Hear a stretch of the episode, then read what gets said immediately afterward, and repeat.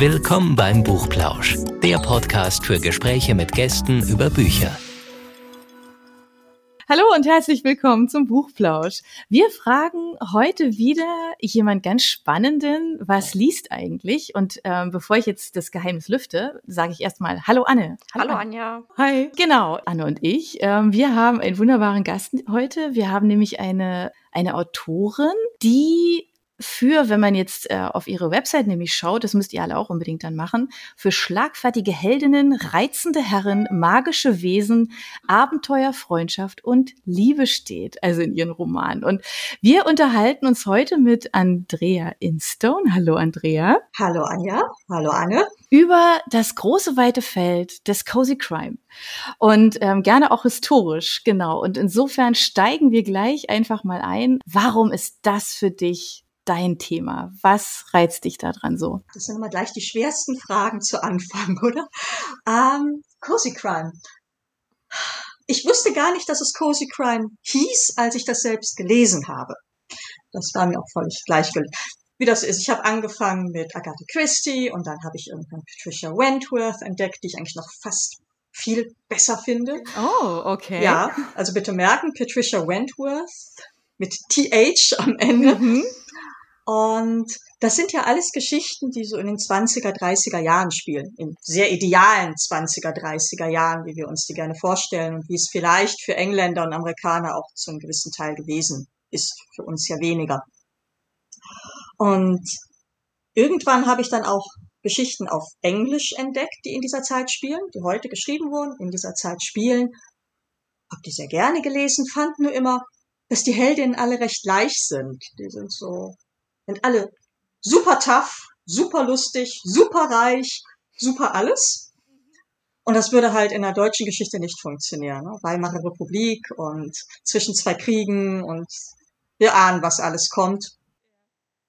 Das hat da nicht funktioniert. Aber die Mischung aus historisch und ein bisschen gemütlicher, also ohne Folter, ohne tote Tiere, ohne tote Kinder und ohne Szenen, in denen jemand aufgeschnitten wird, ja, das hat mich halt gereizt. Warum? Das kann ich dir nicht sagen. Ich hoffe, davon habe ich jetzt erfolgreich abgelenkt. ich find's spannend, ich find's schön und es macht einen Heidenspaß, das zu schreiben. Und dank Anne gibt's jetzt ja eben auch noch eine zweite Heldin bei mir, die ein bisschen schneller vorangehen darf. Und ja. Okay, schneller inwiefern? Hm. Zum einen sind die Geschichten ja ein bisschen kürzer als die, die ich ganz alleine verlege, weil da kann ich mich ja dann gehen lassen ohne Ende. Und du merkst ja schon, ich komme vom Hölzchen auf Stöckchen und das tue ich dann wahrscheinlich auch.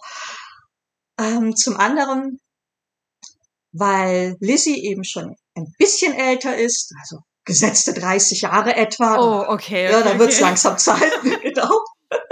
Ja, ich erinnere mich kaum noch daran, wie das war mit 30. Also was soll ich sagen? Ja, sie darf auch etwas schneller Mut fassen, darf etwas schneller Selbstbewusstsein wieder entwickeln und vielleicht auch etwas schneller auf Herren zugehen. Da schauen wir dann mal, wie es demnächst weitergeht. Ah, okay, okay. Also forsche Ladies, ja. so ein bisschen ist schon so auch so ein bisschen dein Thema. Ähm, das ist ja auch in der Zeit ja nicht unbedingt selbstverständlich. Ne? Das ist ja dann schon etwas eher ungewöhnlich und sorgt ja, glaube ich, für ganz viele Ideen, für Konflikte und ungewöhnliche Situationen, nehme ich jetzt einfach mal an, oder? Ich gehe davon aus, weil ich aber nicht plotte sondern immer nur eine oh. grobe oh. Idee habe okay. und dann losschreibe und gucke, wer begegnet mir dann so. Ich weiß ungefähr, wo ich am Ende hin will und jetzt knurrt der Hund, weil da draußen ein Mensch vorbeigeht. Das ist wirklich nicht gewollt. Ja, weil ich also nicht genau weiß, wohin es geht ja. sondern nur so grob und ungefähr und die Person auf mich zukommen mhm. lasse. Mhm. Bin ich natürlich auch ganz in der Haut meiner Heldin und rutsche dann automatisch in Situationen hinein, die vielleicht nicht ganz so leicht zu bewältigen sind. Problem ist, ich kann dir jetzt noch nicht sagen, welche das sein werden. Aber das ist ja total schön, das ist ja für dich auch spannend. Das ist ja super. Ähm, du hast ja gesagt, deine Hauptfiguren hauptsächlich Damen sind. Und in der damaligen Zeit waren ja eigentlich so die bekanntesten Detektive nur Männer. Aber du gibst den Damen ja eine Chance. Warum meinst du, dass Frauen genauso gut oder vielleicht sogar bessere Detektive sind? Besser. Besser, besser. Ich denke auch besser. Zumindest sind sie witziger, spannender und vielleicht auch empathischer. Die Detektive dieser Zeit, die sind ja nun auch alle sehr so perfekt und ein bisschen langweilig deswegen. So wirkliche Ecken und Kanten haben die vielleicht nicht. Und in welche schlimmen Situationen sollten sie schon kommen, außer dass auf sie geschossen wird? Das erwarten wir vielleicht in der Krimi.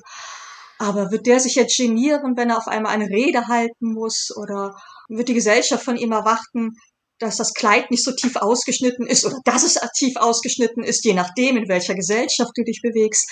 Das fällt ja alles weg. Ich denke, dass Frauen gerade in der Zeit das spannendere Leben gehabt haben. Weil du das jetzt gerade so sagst, wegen dem Ausschnitt und so, ne? Mhm. Wahrscheinlich auch, weil Frauen halt einfach ganz anders beobachtet wurden, weil die ja. gefühlt einfach viel, viel mehr in so ganz engen Kästchen drin waren.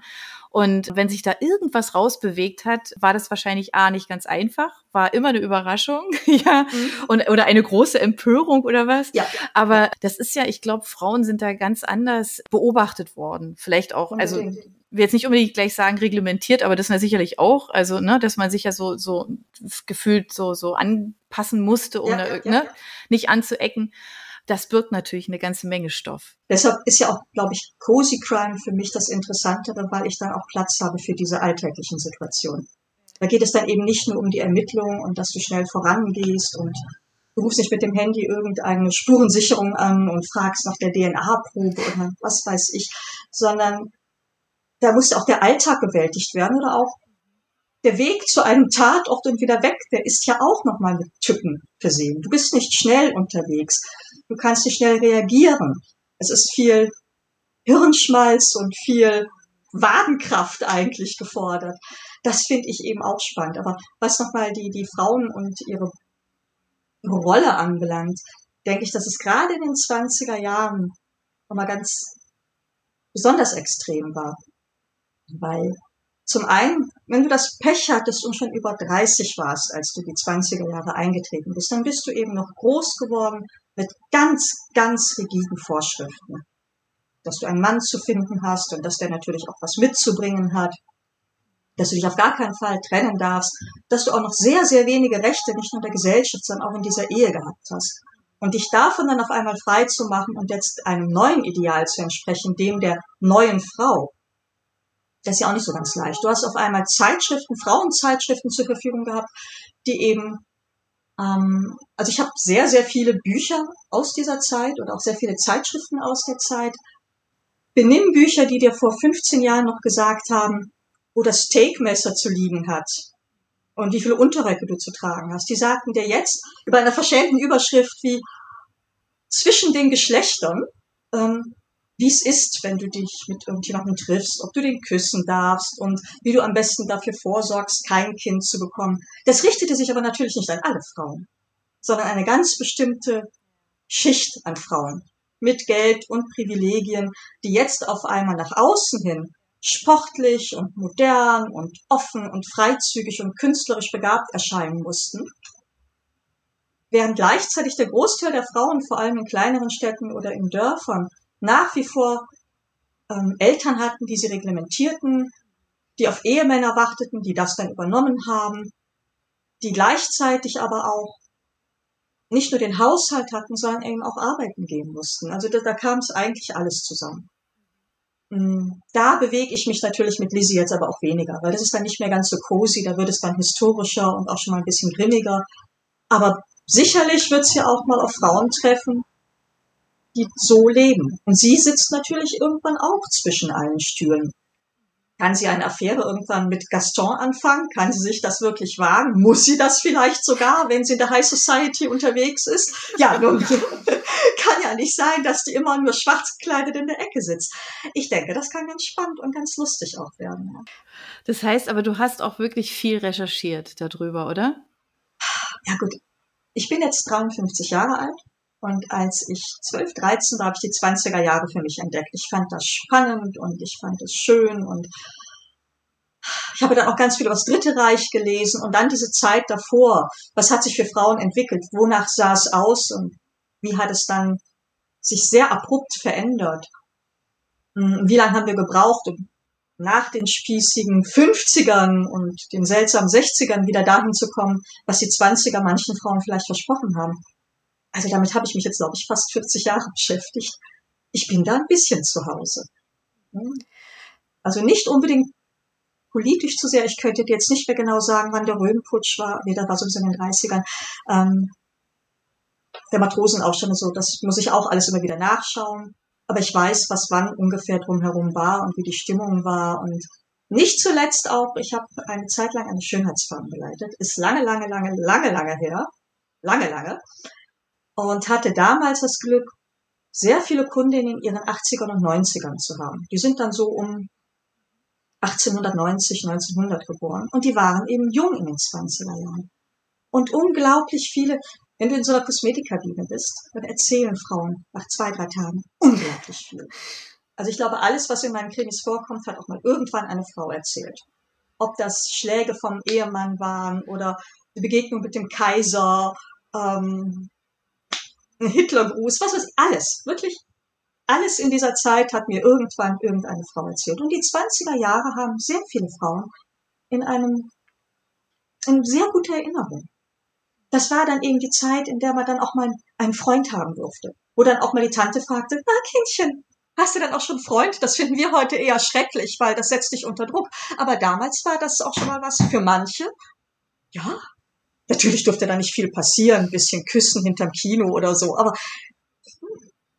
bestimmt passierte auch mehr, deuteten die einen oder anderen an. Aber da sind sehr viele Geschichten an mich rangetragen worden, die ich immer noch mitschleppe. Und alles, was ich danach gelesen habe, das hatte dann auch eine Stimme bekommen. Das war dann, dass ich die Frau Müller irgendwo aus Leverkusen, die hat mir das auch erzählt, oder die Frau Tschernikow aus Passau. Das sind dann so, weiß auch nicht, das ist so ein bisschen ein Gefühl von zu Hause, wenn ich mich zu meinen Krimiheldinnen begebe und mit denen durch die Gegend laufe. Ist natürlich alles ein bisschen idealisiert und ein bisschen schöner, ein bisschen schneller, ein bisschen netter, ein bisschen witziger. Aber gelegentlich treffe ich auch jetzt nochmal auf Leserinnen, die sagen, naja, zumindest in meinen 30er Jahren, also 1938, hat sich das noch genauso angefühlt für mich. Wow, das ist echt Was vielleicht bedenklich ist, weil 1938 hätte sich das vielleicht für niemanden wirklich so anfühlen dürfen, ne? Aber ja. Ja, und deshalb bin ich da also verortet in dieser Zeit. Und freue mich eben, dass ich da jetzt durch Anne die Gelegenheit hatte, da nochmal eine zweite Serie in diese Zeit zu verlegen. Da hatte ich vorher nicht so intensiv drüber nachgedacht. Ähm, du hast ja auch auf deinem Blog, äh, beziehungsweise deiner Website, die wir vorhin schon erwähnt haben, so eine Sektion über ähm, inspirierende Frauen mhm. aus der Geschichte, wie zum Beispiel Marie Antoinette oder Wallace Simpson. Ähm, haben es dir diese mhm. Frauenschicksale mhm. wirklich so ein bisschen angetan? Ja. Wobei die Serie müsste ich ja längst mal weiterführen. Die habe ich irgendwann angefangen, als ich noch einen Näh-, Schnitt- und Strickblog hatte und mir das Schreiben über diese Dinge eben nicht mehr nur gereicht hat. Und da haben damals viele Spaß dran gehabt und jetzt komme ich da nicht mehr zu. Irgendwann möchte ich gerne mal eine Biografie über eine spannende Frau schreiben, Madame de Pompadour am liebsten. Aber das wird noch dauern. Ähm, ja, also Frauenbiografien, ich glaube, da war ich acht oder neun. Da fand ich das einfach spannend. Ich finde diese Leben interessanter als die von Männern, weil sie eben nochmal ungleich viel schwieriger waren und ungleich viel kritischer betrachtet wurden. Also gerade so Wallace Simpson, da findest du heute noch Kommentare in Artikeln über sie, dass sie der Hexe gewesen sei und dass sie den armen Mann verführt hat. Und ich versuche halt immer mal ranzugehen, wie wäre das, wenn ich jetzt mit allem, wie ich bin und was ich kann und was ich weiß, versehentlich in diesen Körper dieser Frau versetzt würde und ihr Leben führen müsste. Wie fände ich das denn eigentlich?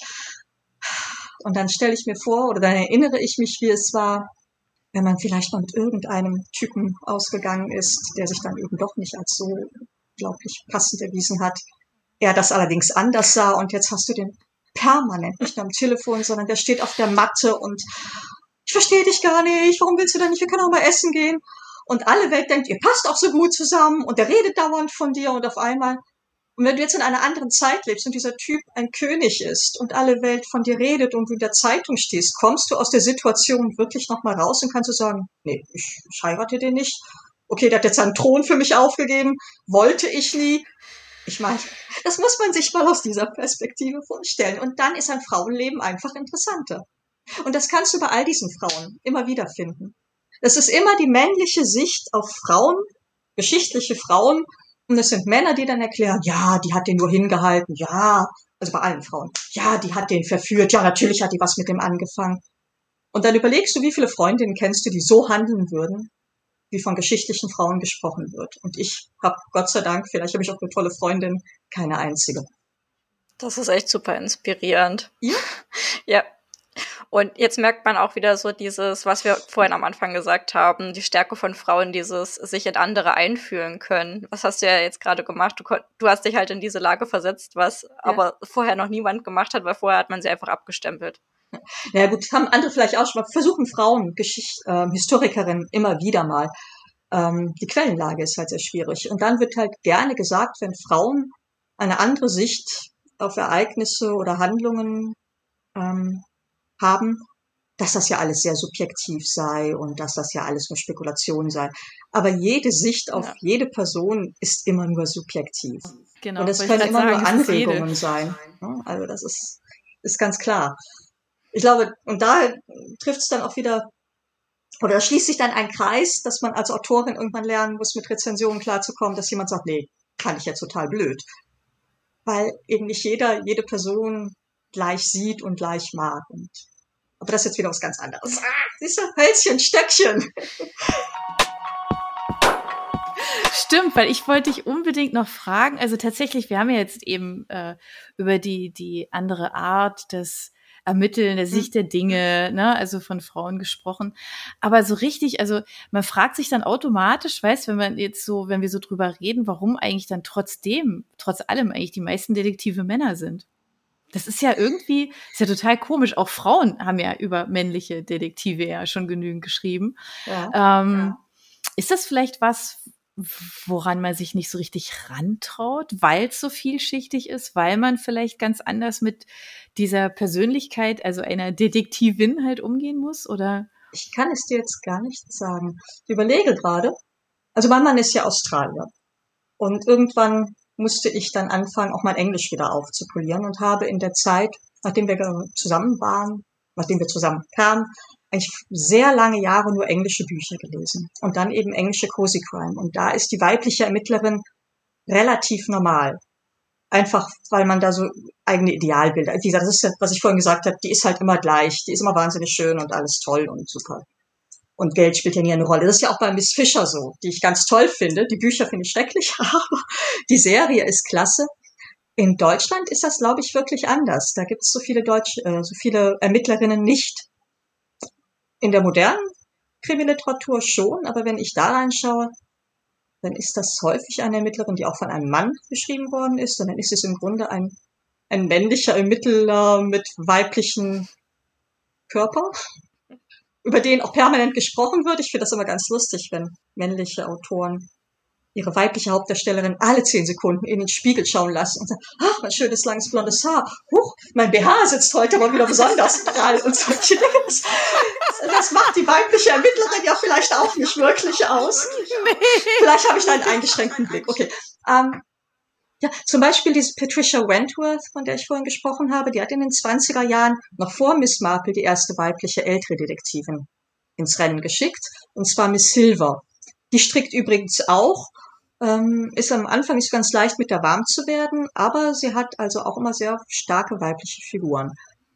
Aber warum sind es trotzdem eher männliche Ermittler? Weil man sich da besser auskennt, weil man ihnen mehr zutraut, Ne? Dass man Weil es auch leichter ist, oder? Ne? So der, der, der harte Typ, der in ja, jeden ja. Winkel, in jeden Keller steigt, um zu ermitteln und genau. vor nichts zurückschreckt, ja. Genau. Das unterstellt man wahrscheinlich eher leichter, dem, dem leichter. männlichen Ermittler, ja. Keine ich Ahnung. glaube auch, dass es leichter ist, weil das, was wir jetzt gerade vorhin so lustig fanden, mit manchen Situationen, die man eben nur eine, eine Detektivin schicken kann, die fällt ja für einen männlichen Ermittler komplett weg.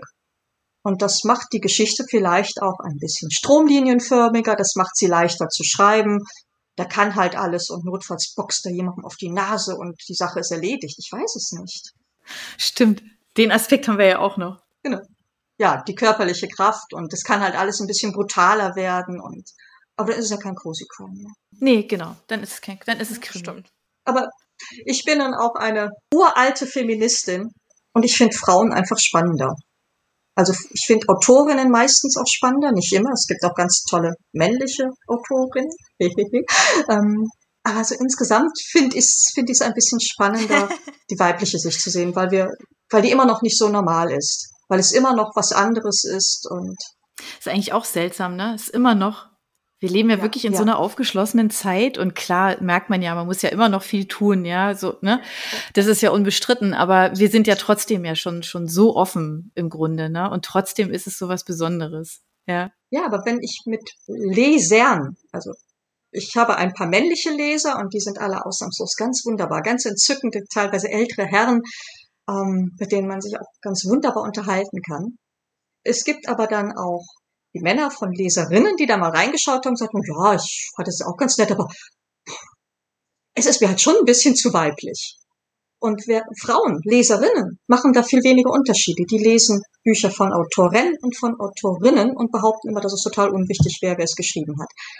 Das tun männliche Leser nicht immer. Und ich glaube, auch deshalb fehlt in, in der Literatur immer noch so die weibliche Sicht. Man muss sich ja nur in jeden Literaturkanon mal einlesen und dann jubelst du schon, wenn du drei Frauen findest. Ja, und wenn du dann Begründungen dafür suchst, dann bekommst du dann, ja, Frauen haben halt einfach nicht das, das Können gehabt und die haben sich nicht so eingebracht. Ja, Frauen haben halt eben auch während der letzten hunderten Jahre sich um die Kinder gekümmert, den Haushalt versorgt, dem Mann den Rücken freigehalten und bekamen noch gesagt, sie sollen nicht lesen, sie sollen nicht schreiben, sie dürfen dies nicht, sie dürfen jenes nicht, hatten kein eigenes Geld, hatten keinen Zugang zu nichts. Und wenn eine Autorin es dann trotzdem geschafft hat, etwas zu veröffentlichen, ich finde, das sollte dann auch noch heute irgendwie gewürdigt werden. Passiert aber nicht so sehr oft. Ja, aber tatsächlich, ja. Also wir hatten, wir hatten mal eine Folge über äh, weibliche Nobelpreisträger, also Literaturnobelpreisträger. Da gibt's ja auch nicht so viele. Das war eine, das war eine kurze Sendung. Ja, also wir haben uns tatsächlich ähm, darüber so ein bisschen, ist eigentlich nicht mehr komisch. Also es ging um, um Nobelpreis, also Literaturnobelpreise und und haben dann eben auch darüber dann ähm, mal so gesprochen, warum, wieso, weshalb eigentlich und was sind das eigentlich für Preisträger auch. Das war auch ganz spannend. Also das, ja, mhm. ja, ja, genau. Aber okay, muss ich mir mal anhören. Ja. Die habe ich noch nicht gehört. War letztes, letztes Jahr, glaube ich, genau. Ja, ist schon ein paar Tage her. Aber ja, auf jeden Fall, nee, hör gerne rein. Um, ähm, und hast du vielleicht noch ein paar Tipps, wenn wir jetzt noch mehr über weibliche Ermittler ähm, lesen oder vielleicht auch im Fernsehen angucken wollen, was sind denn da deine Serien, Bücher, Filmtipps? Wie gesagt, also Patricia Wentworth, ich weiß nicht, wie viel es von ihr auf Deutsch gibt, ähm, liest sich aber auf Englisch auch sehr, sehr gut. Da gibt es eins, das heißt Run, also Renn. Das finde ich ziemlich klasse. Das ist so richtig cozy. Fängt originell an und man hat so, so ein nostalgisches Gefühl. Ist die eigentlich auch so ein bisschen, bisschen schrullig, die Ermittlerin? Also die Miss Marple ist ja auch sehr eher schräg, ja, aber. Ja, Miss Silver, da muss ich jetzt mal wirklich drüber nachdenken. Das ist lange her, dass ich sie gelesen habe. Ich weiß, als ich das erste Buch mit ihr hatte, da fand ich sie sehr unauffällig und das Ganze etwas kühl. Da war mein Englisch aber auch noch ziemlich eingerostet und ich musste auf jeder zweiten Seite irgendwie nachschauen, was dieses altmodische seltsame Wort heißt. Ähm, die ist Sie ist wirklich Detektivin, hat ein eigenes Büro und wird für schwierige Fälle in Familien und, und bei Erbschaftssachen und so hinzugezogen. Und sie quartiert sich dann gerne bei diesen Menschen ein und ist, wirkt, glaube ich, recht kühl, ist sehr überlegend und ähm, ja, sitzt dann da und strickt und hört zu und ich könnte mir vorstellen, also dass Miss Marple ein paar Züge von ihr geerbt hat. Dann gibt es eine, die gibt es leider, glaube ich, auch noch auf Englisch. Ähm, eine Clara Benson hat eine Angela Marchment-Serie geschaffen, die auch in den 20ern spielt und die ganz, ganz wunderbar ist. Das erste Buch ist ein bisschen seltsam, aber die anderen neun sind ziemlich klasse und vielleicht wären die auch was für euch. Das wäre eigentlich ganz schön, wenn es die auf Deutsch gäbe. Merkt euch das mal. Ähm, und an Serien, da ist eben natürlich die Miss Fisher. Ist schon notiert. die Miss Fisher mit ihren mysteriösen Mordfällen, die machen einfach Spaß. Das ist herrlich. Und da mag ich auch das Zusammenspiel zwischen das Klassische, was wir haben, also eine weibliche Detektivin und ein etwas ähm, langsamerer Polizist, ein Kommissar, ein Inspektor, der sie aber gewähren lässt und der also das finde ich immer toll, wenn man Männer trifft in solchen Serien oder in Büchern, die sich nicht dauernd beweisen müssen, die nicht dauernd zeigen müssen, ich bin hier der große Kerl und ich muss jetzt hier mansplainen, sondern okay, sie verärgert mich vielleicht, aber ich finde es eigentlich ganz gut und ne, die so ein bisschen lässiger, ein bisschen cooler sind, so richtig tolle Männer. Den gibt's da drin. Und dann gibt es aus den 80ern eine Serie, Die kann man, glaube ich, auf DVD bekommen. Die Detektei Blunt, die liebe ich heiß und innig. Ist auch nach Agatha Christie, Tommy und Tuppence. Und die sind eben auch ein ganz wunderbares Paar. Und diese 20er-Jahre-Kostüme sind lustig und witzig. Und diese Fälle sind alle so sehr 20er auch. Das ist, das macht auch wahnsinnig viel Spaß. Ja, ich glaube, ich bin nur ein bisschen altmütig. Aber du liest auch was anderes außer Krimis, oder? Ja, ich lese KKK, Krimis, Komödien und Klassiker. So, und bei Komödien, da dürfen die Herren mal den Vortritt haben, das sind Tucholsky und Kästner. Okay. Also das oh. ist zum Beispiel der kleine Grenzverkehr von Kästner. Oh, Kästner. Das ist so richtig was fürs Herz ja. im Sommer und ja, die dürfen sich alle schnell verlieben und es darf alles, das für die verrücktesten Sachen passieren. Also eigentlich Screwball-Komödien geschrieben. Tucholsky, Schloss Gripsholm, ist auch immer schön, wenn die Prinzessin Knöpfchen kaufen geht. Bei den Klassikern ist natürlich Jane Austen, dann, es geht nicht anders. Aber auch ähm, Henry Fielding, die Abenteuer des Tom Fielding, also sehr, sehr klassisch alles. Unter Theodor Fontane. Wenn man lesen will, wie ein älterer Mann in der Lage war, mit jungen Frauen mitzufühlen und deren Schicksal ohne zu werten niedergeschrieben hat, dann muss man also, glaube ich, zu Theodor Fontane gehen. Doch was auch schön ist, ist Elisabeth von Arnim, die Reisegesellschaft. Das liebe ich ganz heiß und innig, ist, glaube ich, 1910 geschrieben worden. Und Elisabeth von Arnim war ja mit einem preußischen Landjunker verheiratet, dem sie etwas kritisch gegenüberstand. Und sie erzählt eine Geschichte von einem preußischen Landadligen, der mit seiner zweiten Frau nach England aufbricht, weil Freunde sie eingeladen haben. Und die machen da eine Caravantour mit einer Gruppe von sechs oder sieben Engländern, mit solchen Holzwaggons durch England. Und er ist extrem preußisch, extrem konservativ, traut seiner Frau gar nichts zu, hält alle außer den Preußen für absolut bescheuert und er schreibt Tagebuch. Es ist alles seine Sicht und trotzdem merken wir immer, wie es wirklich ist und das ist, es ist köstlich. Auch da muss man sich vielleicht auf die Sprache einlassen, aber es lohnt sich wirklich. Das lohnt sich richtig, ja. Ich glaube, das ist so ein bisschen, wenn du sagst, ne, das, es lohnt sich und man muss sich drauf einlassen. Das ist ja so ein bisschen, finde ich, ähm, wenn ich jetzt zum Beispiel mit meinen Kindern alte Filme gucke, also Filme, die ich als Kind ganz toll fand, ja, und sag, ey, lass uns das gucken, boah, ich weiß noch als Kind, ich fand es so toll, ja. So, und dann, und dann gucken wir das an und ich denke, selbst ich denke beim Gucken, mein Gott, die Szenen sind alle ewig lang, ja, das ist ganz lang geschnitten, so, da ist nichts mit so tak, tak, tak, tak, tak, ja, sondern viel, viel mehr Platz für Dialoge in aller Ruhe und so. Und es ist so anders als heute, weil es so, so viel schneller geht alles, ja, und, und, ja. und irgendwie so eine ganz andere Geschwindigkeit da drin ist. Und ich glaube, das ist bei den Büchern auch so. Also das ist, die, die lassen sich viel, viel mehr Zeit, also so Situationen, Räume, Gelegenheiten zu beschreiben. Ja, das wird viel, viel detaillierter skizziert und man kommt natürlich ganz anders dann da rein. Also ich finde, man fühlt sich eher dann auch mit dabei. Also so geht's mir, ja, ja, ja, weil man halt eben einfach mehr Zeit hat, da in einer Szene anzukommen. Ja, man weiß halt ganz genau, wie sieht der Raum aus, was hatten die Leute alle an, wer steht wo und warum hat man jetzt gerade eine Teetasse in der Hand oder nicht, ja. ja so und was für ein Keks liegt da drauf oder so. Also man weiß einfach sehr sehr viel mehr und und ich habe manchmal so das Gefühl, man man, ähm, man man riecht so zum Beispiel so einen Raum zum Beispiel mehr oder oder man schmeckt mit, ja, obwohl das natürlich nicht so ist, aber man hat einfach so durch diese ganze Beschreibungen viel, viel mehr ja, Eindrücke, ja, so. Und darauf muss man sich einlassen. Das ist nicht ganz einfach, weil natürlich nicht alle fünf Sekunden irgendwas passiert und in jedem zweiten Satz macht es irgendwie bang, ja, sondern es ist halt einfach, ja, es ist deutlich ruhiger, ne? Aber genau das, was du gerade gesagt hast mit dem Film und dass es so langsamer läuft, da merkt man erst, wie schnell wir heute geworden sind. Ich habe gestern genau dasselbe noch gedacht, da habe ich mit meinem jüngeren Sohn, der ist jetzt 15, Tanz der Vampire geschaut. Und das ist nun wirklich kein Film gewesen, von dem ich jemals gedacht hätte, er wäre langsam. Ich hatte ein bisschen Mühe und der guckt gerne auch schon mal Altes mit und wir haben den gleichen Humor und ähm, wir sind uns in vielem einig. Aber dann saß er dann doch immer schon mal da und hm, ja, hm. Und immer nur dann, wenn es dann auf einmal schneller und rasanter lief, dann war er auf einmal mit dabei. Er fand den Film toll und gut, war aber dann eben doch der Meinung, naja, die hätte auch mal eine Minute weniger baden können und die hätten vielleicht nicht ganz so lang da über das Schneefeld rasen müssen. Es ist alles epischer, sagen wir mal, ne? entspannter.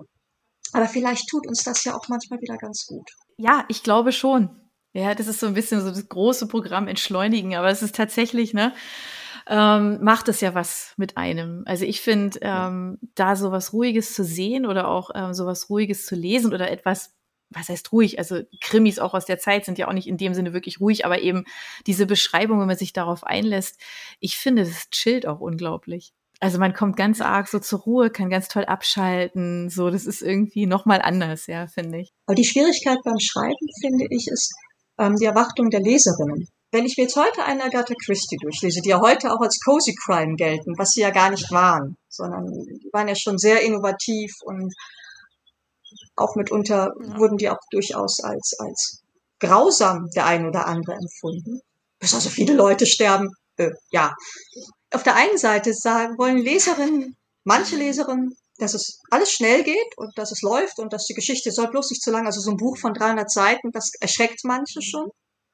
Auf der anderen Seite stehen dann aber gerade unter den kürzeren Büchern gerne mal hm, die Aufforderungen, ich hätte jetzt gern ein bisschen mehr Charakterbeschreibung oder die Szene, das hätte mal länger sein können.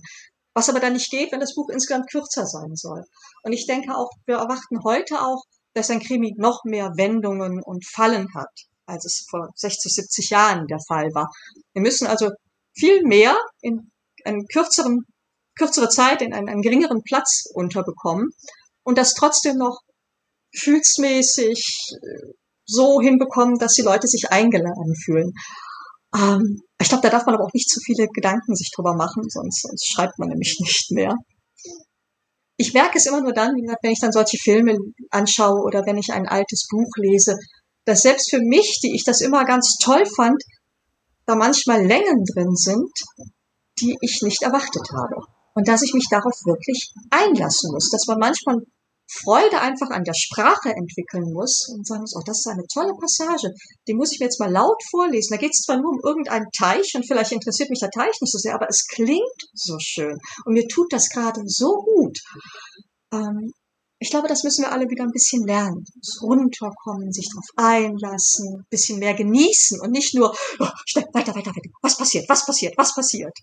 Das klingt total schön. Das ist eine, eine, eine ganz schöne, schöne Idee, die, die ich mir jetzt einfach auch mal so im Kopf behalte. Also gerade solche Szenen, dass man sie, die, dass man die sich einfach auch mal laut vorliest. Das finde ich total schön. Ähm, Machst du das nicht? Weil man natürlich dann noch mal ganz anders einen Text ähm, empfindet, ja. Also klar, ich lese jetzt meinem Mann zum Beispiel auch was vor. Ich sage, ey, guck mal, was ich jetzt hier gerade gelesen habe, die Szene ist total toll. Oder meinen Kindern mache ich das auch, ja. Ich sage, guck mal hier. Mhm. Ähm, aber, aber so für sich selber halt zu sagen, ne, ähm, jetzt ist das ähm, eine Szene, die oder oder Moment einfach in dem Buch, ja, sich das mal selber vorzulesen und sich das, diese, diese Zeit auch zu nehmen, ja, ähm, finde ja. ich ganz arg schön, das ist eine tolle Idee. Das klappt ganz toll in der Badewanne. Also vor allem im Winter.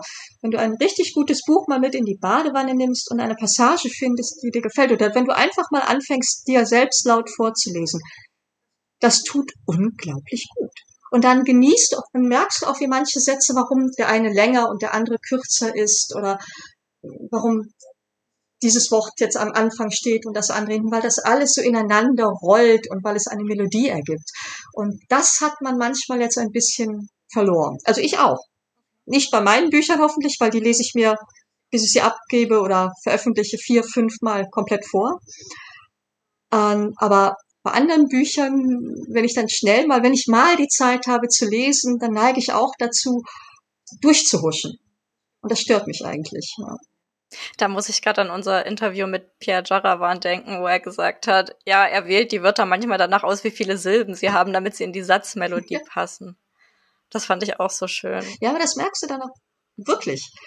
Kann ich nur bestätigen, ja. Also ich merke das halt ja. beim, beim Einlesen halt, ne? Also wenn, wenn ich äh, die, die äh, Booksnacks bei uns vertone oder ein Hörbuch einlese mhm. oder so, das ist tatsächlich so. Also das, da kriegt ähm, Sprache wirklich so Melodie, logischerweise. Also die hat man aber im Kopf und man merkt sofort, ja, ja. Ob, ob ein Buch in der Hinsicht stimmig ist, ja, ob der Autor das zugelassen hat, ja, also dieses und das ist für uns auch tatsächlich ein ganz anderer Lesefluss, ja, also das ist ähm, als Hörer merkt man das natürlich dann noch mal viel stärker, aber das ist wie du sagst, also in dem Moment, wo du es laut aussprichst, ist hat das Ganze noch mal eine ganz andere, ganz andere Qualität dann, ja.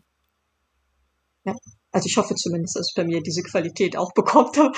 Das kann man ja von sich selbst immer schlecht sagen. Und, ähm, Man ist ja sowieso als Autorin ständig der Meinung, oh, ich kann das alles gar nicht wirklich. Das ist ganz schrecklich.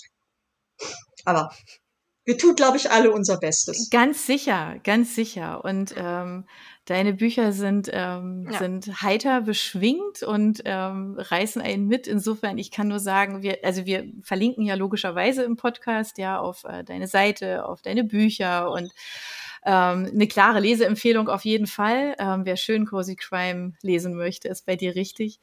Ähm, ich nehme mal für uns alle mit, äh, wir sollten uns einfach schön einfach Zeit lassen, auch beim Lesen einfach ähm, wirklich also auf die die Sätze klingen lassen und ja ähm, zulassen, dass wir in diese Situation einsteigen und mal gucken, was das alles mit uns macht und einfach wieder ein bisschen ja bisschen Ruhe ja da reinbringen. Insofern sage ich jetzt an der Stelle, hab vielen vielen Dank für das Interview. Sehr gerne. Schön, dass ich da sein durfte. Es hat mir viel Spaß gemacht. Uns auch, uns auch. Und es war bestimmt nicht das letzte Mal.